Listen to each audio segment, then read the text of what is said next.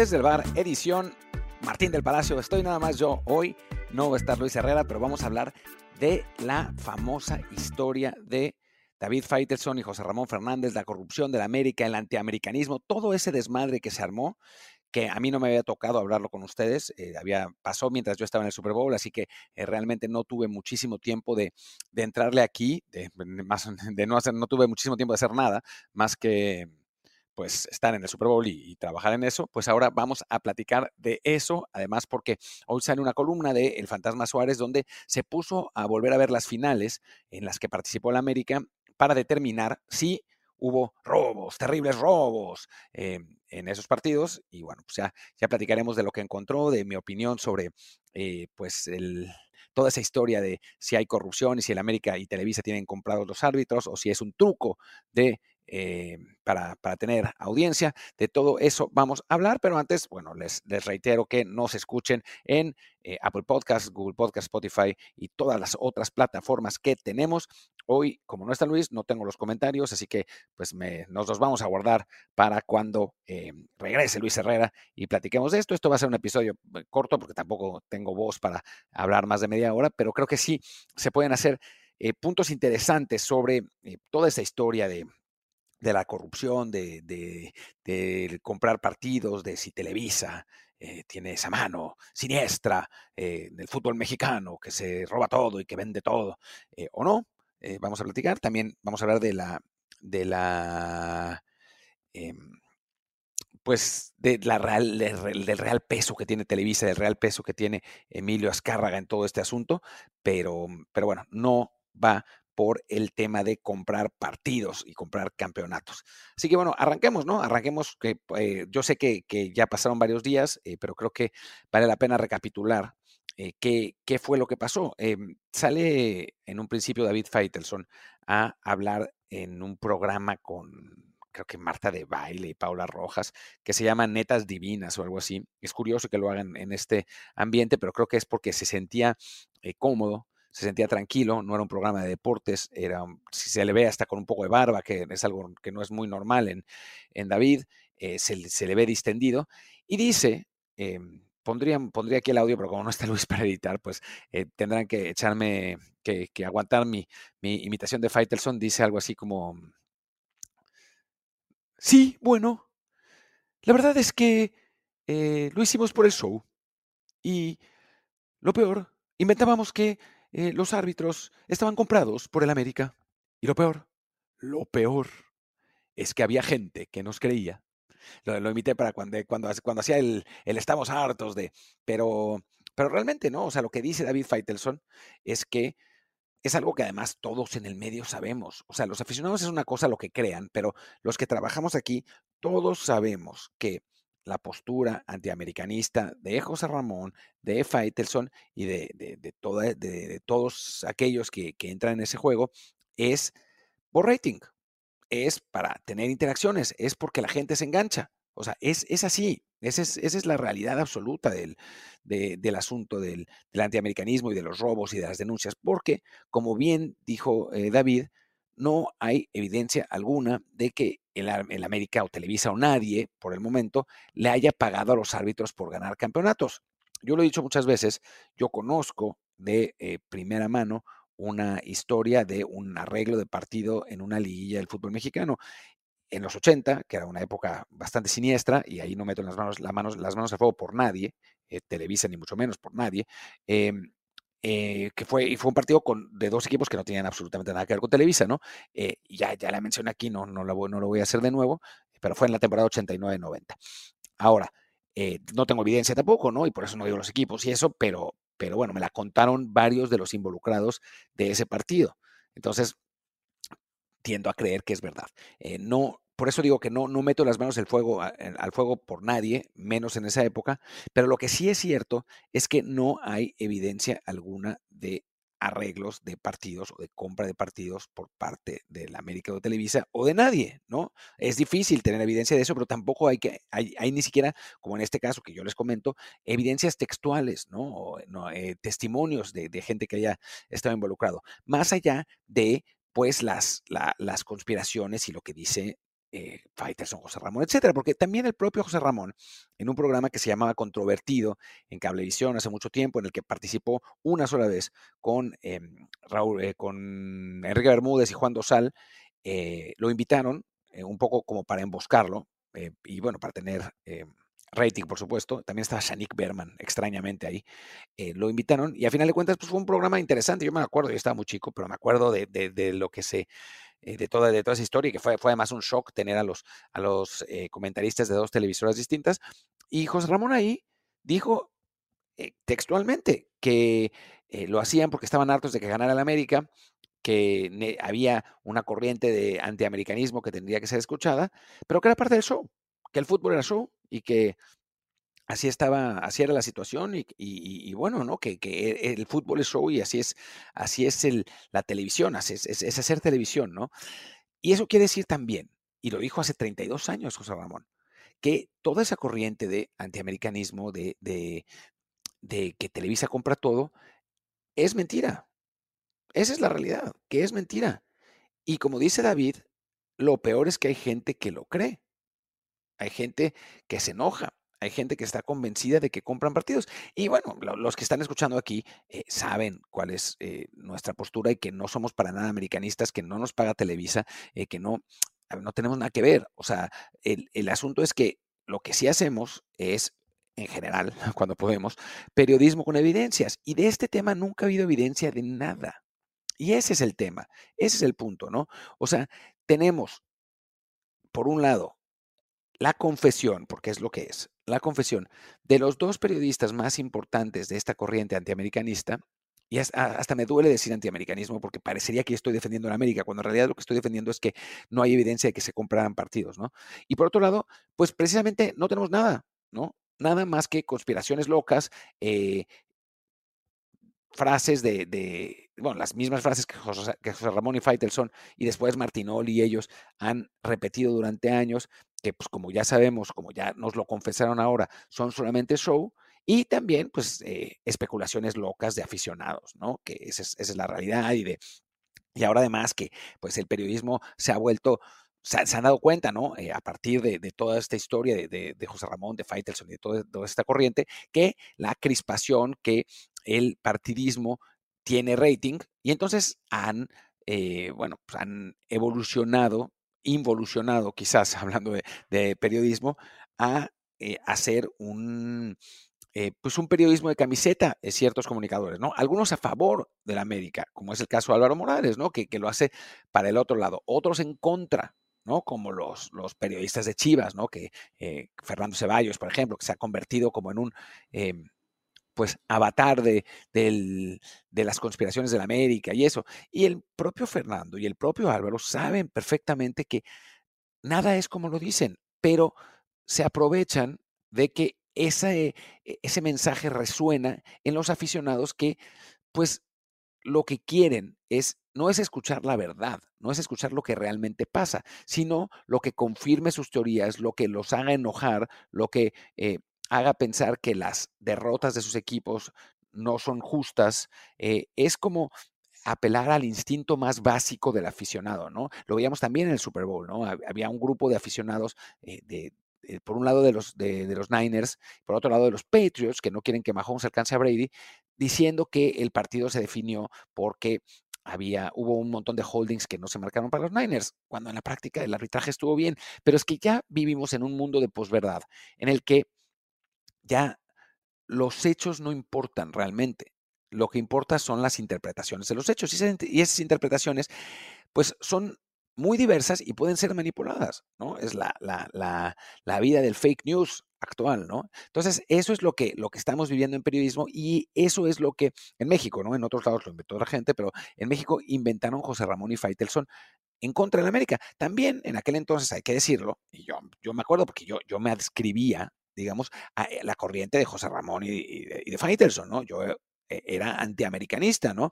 Y me parecía, y, y me sigue pareciendo, de aquel entonces, ahora mucho menos, ¿no? Pero de aquel entonces, que en los medios eh, en Televisa, que eran como los medios oficialistas de entonces, em, había un exceso de apapachamiento en América. O sea, yo me acuerdo de esa eh, semifinal de la a la que voy a hacer referencia en un ratito, en la 89-90 que juega América con la UDG, hay una mano de Gonzalo Farfán eh, que el árbitro, si no me equivoco, era Miguel Ángel Salas, eh, marca eh, es una mano fuera del área y el, árbitro la marca como penal.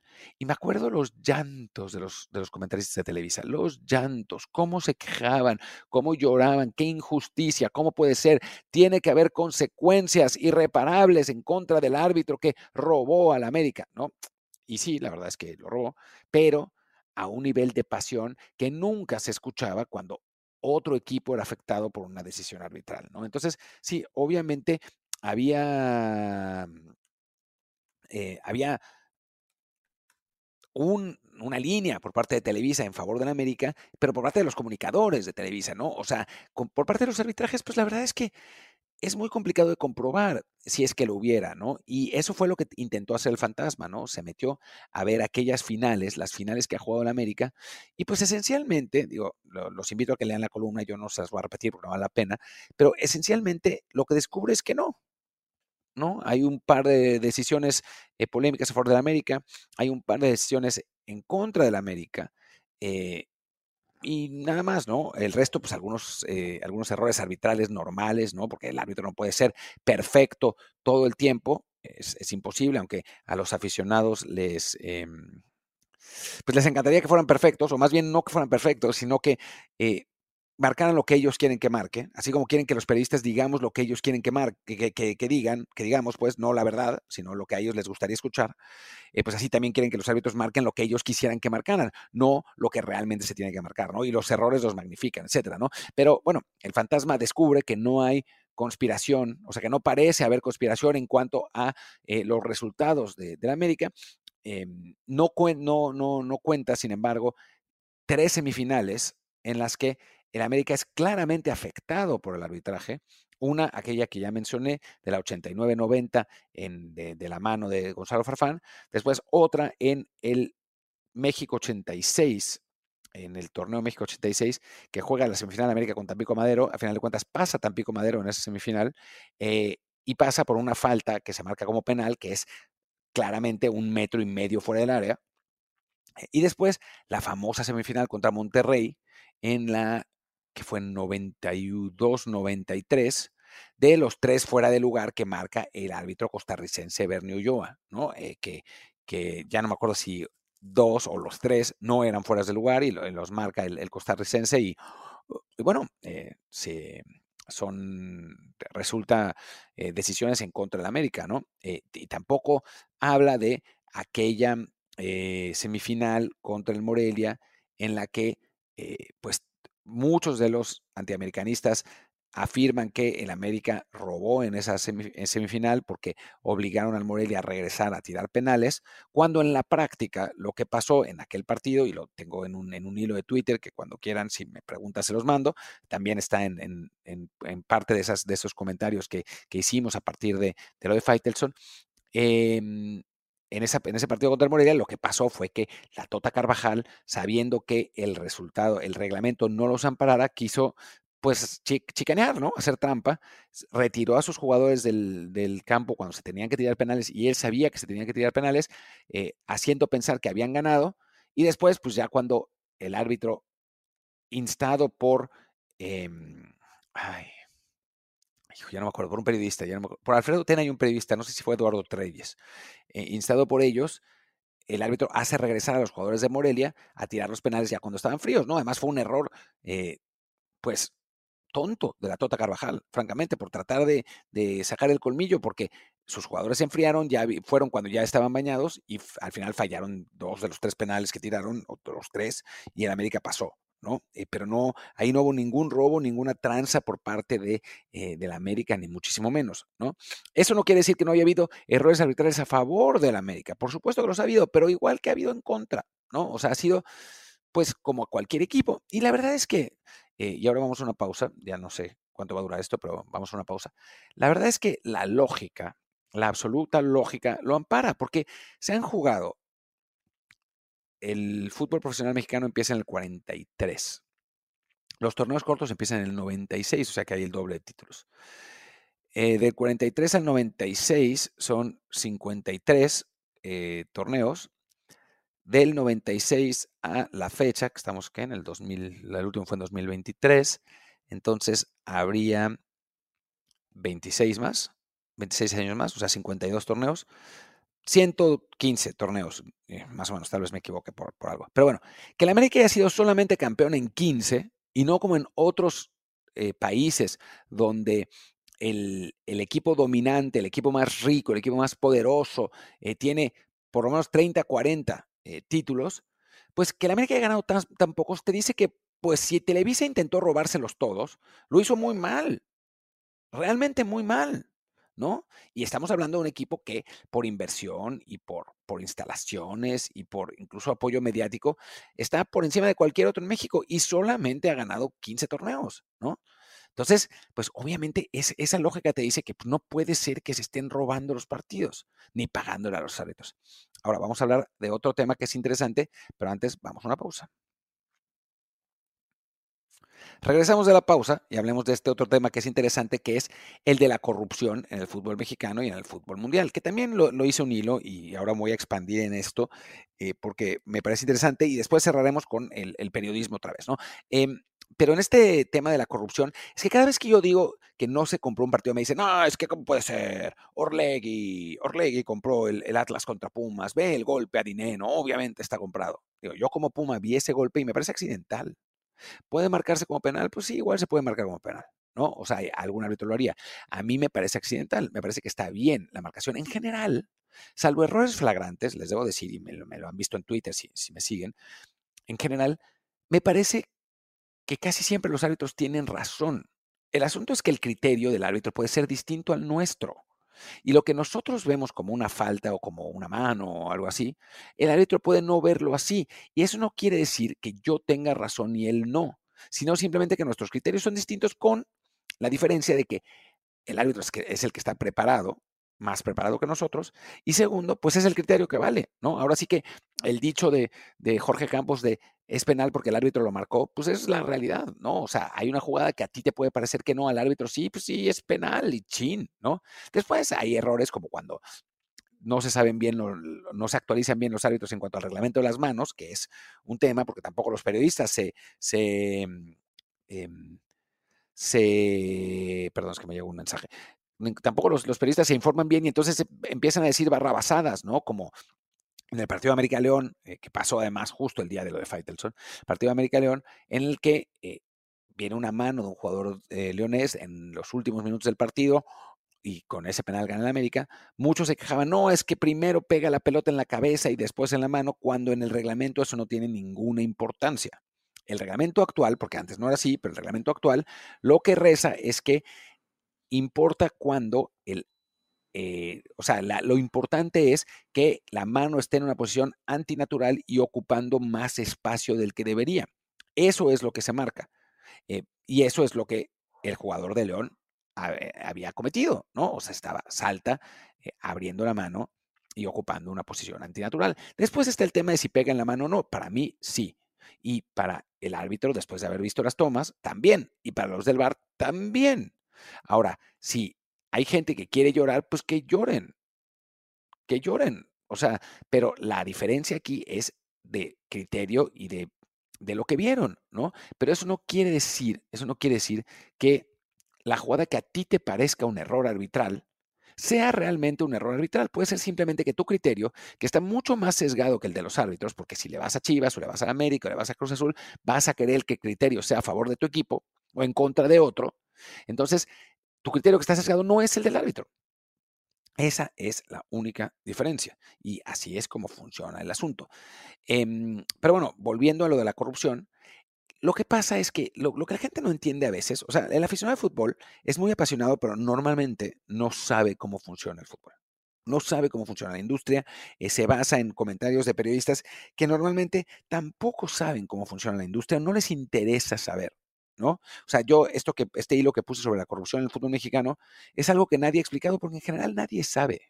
O sea, nadie le importa realmente. O sea, los que intentamos investigar un poco más, pues nos damos cuenta de cómo funciona, los que hablamos con directivos, los que hablamos con jugadores. Pero es muy impresionante lo poco que saben los periodistas sobre la industria en la que trabajan. ¿No? No digo sobre el juego, sino sobre la industria en la que trabaja, ¿no? Eh, y por eso cuando yo tuiteo algo sobre los cómo funcionan los representantes o cómo se hace dinero, etcétera, todo el mundo se sorprende porque nadie lo ha explicado. Y en este caso es así. O sea, arreglar un partido es complicado. Es complicado. ¿Por qué?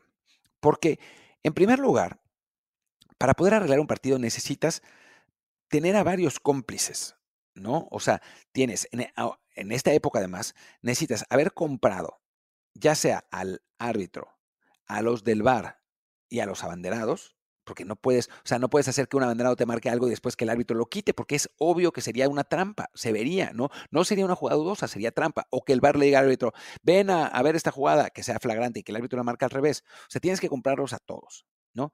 Eso por un lado. O por otro lado, comprar a los jugadores rivales. Y para eso no puedes comprar solo a uno.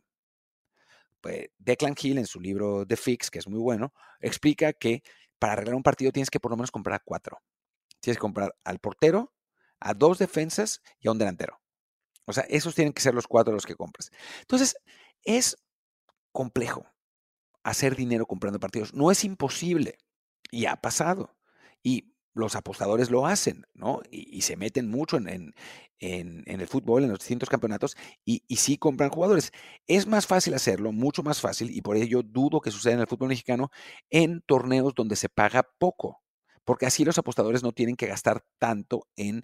Eh, comprar a esos jugadores o a esos árbitros, ¿no? O sea, si se paga poco, entonces es más fácil para los apostadores y sobre todo si se paga poco en relación al salario de los países en cuestión. Es decir, se han arreglado partidos en la eh, tercera división finlandesa, pero lo que pasa, y, el salario de un jugador de tercera división finlandesa debe ser más que el salario de un jugador de tercera división de México, pero lo que pasa es que en Finlandia la persona, una persona normal gana, no sé, 5 mil euros y un jugador de tercera gana 500, ¿no? Entonces la diferencia se hace muy grande. Pero bueno, Así es más fácil arreglar los partidos. Cuando se tienen salarios como el de los jugadores del fútbol mexicano, es difícil, porque hay que pagarles un montón. Y después siempre está el riesgo de que te denuncien.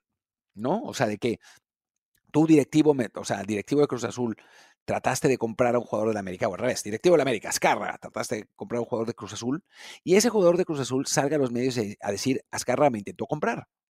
Y entonces ahí, Azcarra ganó, pero bueno, ahí la reputación del directivo se va al carajo, ¿no? Como lo que le pasó a Matosas, ¿no? Que se, se hizo público tejemanejes que hacía por temas que sí realmente son de corrupción, con los que vamos a hablar, y se le acabó la carrera a Gustavo Matosas, ¿no? Iba a ser entrenador de Costa Rica y pues ya no fue, eh, ya no ha vuelto al fútbol mexicano, etcétera, ¿no? Em, entonces, es complicado comprar partidos. Y sobre todo, es más complicado que otras maneras de hacer dinero, porque al final de cuentas lo que le interesa a los eh, directivos es hacer lana. O sea, sí, ganando torneos, pues obviamente eh, tu equipo mejora y te llevas más lana, etcétera, pero, pero lo que realmente le interesa a los directivos corruptos, porque hay directivos que no son corruptos, ¿no? Pero los directivos corruptos es ganar lana. También a nosotros les interesa también ganar lana, ¿no? Pero ganar lana de, de, maneras lícitas, ¿no? ¿Y cómo ganan lana? Pues con las situaciones donde se mueve lana. Porque en los partidos de fútbol se, se juegan puntos. Pero en las compras de jugadores, en los patrocinios, en los derechos de televisión, se mueve dinero. Y ahí es mucho más fácil ganar dinero. O sea, si, un, a ti, eh, presidente de un club, no dueño, presidente de un club, te ofrecen un jugador a un millón de euros y tú lo compras con cuatro por, dinero, por cuatro con dinero del dueño, ¿dónde van a parar esos tres millones de euros? Pues parte para ti, parte para los promotores que están involucrados, parte quizás para el equipo vendedor que se lleva una lanita más o el presidente del equipo vendedor que pues también es tu cuate y se lleva una lanita. Y a final de cuentas, eh, esos, es, ese dinero es esa corrupción es la que sucede. Lo mismo con las, los patrocinadores. Un representante, un intermediario te lleva un patrocinador y entonces un patrocinador que te vende sus, eh, te compra sus servicios en 3 millones, pues tú le pides 4. Y el otro millón pues te se lo reparten entre la gente y tú. Así funciona. Esa es la corrupción en el fútbol. Y en el fútbol mexicano, pues también. Y después está el lavado de dinero, ¿no? Que eso, pues en México sucede en las divisiones inferiores, ¿no? Yo estaba platicando ahí con un, con un representante hace, no mucho que eh, me contaba una conversación que tuvo con un cuate, con un cuate que quería entrarle al, al un cuate millonario, ¿no? Que, que le preguntaba, ¿por qué no le entras al fútbol mexicano? ¿Por qué no te compras una segunda o una tercera división? Y el cuate le contestaba, pues porque no soy narco. Porque las segundas y las terceras, pues sí, están muy infiltradas por el narco, porque son maneras de lavar dinero. Es manera de hacer lícito dinero que viene de negocios ilícitos. Y lo mismo sucede, no con el narco, pero de otras maneras, en las primeras divisiones, no solo de México, sino de todos lados. Son maneras de, digamos, eso, lavar dinero, de hacer oficial dinero que se mueve de forma extraoficial. Y lavar dinero no significa solamente que sea eh, producto de un crimen. Significa, por, eh, ejemplo, que eh, tú, que voy, a hablar de un, de un, caso en la vida real, ¿no? Tú que ganas dinero, no, no, del fútbol, vendes un jugador por 3 millones y le reportas a Hacienda que lo vendiste solamente por uno. Y los otros 2 millones te los quedas tú y los muestras como gastos operativos del equipo en transportes, Y entonces ese dinero ya se vuelve lícito, pero en realidad tú lo obtuviste ilícitamente.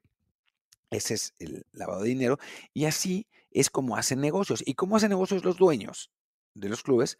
Oh, de dos maneras. Una ilícita, que es reportando menos dinero a Hacienda, pagando dobles contratos, haciendo dobles contratos, pagando menos, digo, pagando más, pero reportando menos. Y la segunda, que es lícita, y es la verdadera razón por la que todos estos están en el fútbol mexicano y en el fútbol mundial, por la que eh, se metió Qatar, por la que se metió, por la que Florentino Pérez quiere ser presidente del Real Madrid, por la que eh, FEMSA y Cemex, que pierden dinero eh, cada semestre con Tigres y Monterrey, siguen ahí adentro, por la que eh, Iraragorri se metió, lo que ha hecho Jesús Martínez, que es que estar en el fútbol te garantiza un lugar en mesas donde no estarías. Es decir, Jesús Martínez, que era dueño de franquicias de Domino's Pizza, de pronto, al convertirse en presidente del Pachuca, se puede sentar a hablar con los empresarios más importantes del país, porque ya es dueño de un equipo de fútbol. Así funciona. El dinero en el fútbol, las ganancias en el fútbol no vienen del fútbol, vienen de los negocios relacionados al fútbol. Entonces, Florentino Pérez, o sea, al ser presidente del Real Madrid, o sea, él ya tenía una constructora inmensa, pero su constructora se hizo mucho más grande después de ser presidente del Real Madrid, porque era un tipo que era medianamente conocido en España, pero no era florentino. Hoy en día Florentino es florentino. Le llama al Papa Florentino Pérez y el Papa le, da audiencia. Le llama a Vladimir Putin y Putin le da audiencia. ¿No? Eh, a, George Biden no sé, en primer lugar porque Estados Unidos no es lo mismo, y en segundo lugar porque no sé si Biden se acuerde de quién sea Florentino, tampoco Trump, ¿eh? no, yo no, soy para nada trumpista, al contrario, pero bueno, era, es, un decir, pero a lo que voy es que siendo presidente del Real Madrid, tienes todas las puertas abiertas. Y lo mismo sucede en Monterrey con SEMSA y Femex, por ejemplo, ¿no? O sea, esas empresas pierden dinero, pero es muy importante para ellas ser conocidas en Monterrey y abrirse lugares para hacer más negocios en Nuevo León. Y así es, o sea, y eso es, eso es absolutamente lícito. Y así es como hacen dinero los dueños, no arreglando partidos, no van a arriesgar su reputación y su presente pagándole a un árbitro cuando no tienen nada que ganar. O sea, vemos al Mazatlán y al Puebla, que son de TV Azteca, que son los equipos de mierda, no, por, no las franquicias, sino las plantillas que ponen son muy malas y los resultados son muy malos, y ahí siguen. Y todo el mundo sabe que Ricardo Salinas está metido en el fútbol, aunque sus equipos sean malísimos, porque no importa. No importa que ganen o pierdan. Eh, por supuesto es mejor ser dueño de la América y tener muchos títulos, ¿no? Y por eso quieren ganar y es es una apasión a la América, etcétera. Pero la lana, la lana de la corrupción no está ahí. Y eso los periodistas lo deberían saber. Y algunos lo saben, pero no, no se los van a decir. No se los van a decir porque lo que venden no es lo que les estoy diciendo. Lo que vende es decir, el América compra árbitros. Lo que vende es hacer que los aficionados de Chivas, que odian a la América, piensen, sí, el América está ahí porque roba, ¿no? Y los aficionados americanistas dicen, digan, el Chivar, Chivas está pagándole al bar y por eso, ¿no? Eh, o, los aficionados del Cruz Azul, que cuando uno les dice que pagaron 11 millones de dólares por el Toro Fernández, dicen, ¿cómo puede ser? No es cierto. Hay una, hay una eh, consigna, hay una campaña de, mm, desinformación y de eh, ya no me acuerdo, ahora se me escapa la palabra, pero de desinformación contra el equipo de Cruz Azul, contra la directiva de Cruz Azul. Todos nos odian. Y entonces, pues los, periodistas de Cruz Azul dicen, sí, todos odian al Cruz Azul, cómo están mintiendo los medios masivos. Y en Monterrey, es que en el centro nos odian. nos, nos odian no puede ser. Eh, nosotros somos de Monterrey, de Nuevo León, ¿no? Y es lo mismo, o sea, nadie en, el centro de México dice, odiamos a los regios. Digo, ahora más porque todo este asunto empezó con, una, suerte de, de, paranoia por parte de los regios de que eh, pues los clubes del centro dominaban el fútbol mexicano, en la selección mexicana no llamaban a jugadores de Tigres ni de Monterrey, había una consigna en contra de ellos, pero en realidad a cualquier chilango le pregunta sobre los regios y, o sea, no, no, ni los topa, ¿no? O sea, ni los topa en el buen sentido, pues no es que diga, ay, pinches regios, sino como que no, no es algo que esté en el día a día, ¿no? Pero, pero, la paranoia y la conspiración es lo que vende. Y estos periodistas se dieron cuenta y entonces lo que les importa es su rating, su dinero, su publicidad. Y eso se consigue con este discurso. Y es lo que José Ramón y Faitelson entendieron mucho, mucho antes que los demás, ¿no? O sea, José Ramón entendió que la única manera, la mejor manera de ser relevante sin estar dentro de Televisa era ser anti-Televisa, porque había mucha gente que lo era, y porque Televisa sí era muy hegemónico en los 80, ¿no? Y, Televisa sí tenía controlado el fútbol mexicano. Y entonces, eh, pues José Ramón, exagerando y embelleciendo, se, convirtió en una especie de paladín de la, de, del periodismo mexicano, lo que también es curioso porque trabajaba en Imevisión, que es un medio del gobierno, ¿no? Y eso ya lo hacía todo medio absurdo, ¿no? Pero nadie se ponía a pensar en, eso, porque además, dentro de todo, José Ramón hacía pues un periodismo diferente, ¿no? Sí exageraba, sí embellecida, pero al mismo tiempo tenía eh, eh, esos programas espectaculares de los Juegos Olímpicos, con especialistas, con Andrés Bustamante, eh, sus coberturas eran mucho mejores que las de Televisa, o sea, sí, sí había una diferencia, ¿no? Pero bueno, el caso es que se aprovechó, se aprovechó de ese discurso, se aprovechó de, la gente que, cae en la conspiranoia, ¿no? De, los que antiamericanistas que, que patalean. Y es lo que, lo que se sigue haciendo hasta ahora, ¿no? Ahora, yo quiero pensar que ustedes, eh, queridos barra del bar, como les dice Luis, son más inteligentes que eso. Y entienden, ven a través de la maraña de mentiras y no caen, porque al final de cuentas, la culpa no es de los periodistas, o sea, es, es, pero la culpa es de los aficionados, que no tienen ningún interés en ver algo distinto a lo que está frente a sus narices, ¿no? Y a lo que quieren escuchar. No les interesa lo que es, sino lo que quieren que sea. Y me parece que ahí hay una buena posibilidad de, también diferenciarse y de ser distintos, ¿no? Y de, y de, entender qué es lo que pasa, ¿no? Qué es lo que realmente pasa. Entonces, cuando les digan lo de la corrupción y cuando, cuando les lloren de que, cuando ustedes digan, no, el partido no está arreglado y les digan, ay, sí, en México, ¿cómo puede ser que tú crees que no hay nada de corrupción? No, sí hay. Pero la corrupción que hay no es la que tú crees que es, no es la que tú quieres que sea, es otra donde se mueve muchísimo más dinero, donde es mucho más fácil robar y que tú no ves, en parte porque no está disponible, o sea, no está tan visible, y en parte porque tú no la quieres ver. Y bueno, pues ya está. Con eso termino este episodio en solitario de hoy. Eh, me tengo que ir porque es 14 de febrero y si no mi mujer me mata. Pero pues muchas gracias. Mañana estaremos de regreso con episodio en video eh, con Luis y yo. Y ya está. Eh, yo soy Martín del Palacio, mi Twitter es arroba martín de ELP, el del podcast es desde el bar pod, desde el bar POD, el Telegram es desde el bar podcast. Muchas gracias y nos vemos mañanita. Chao.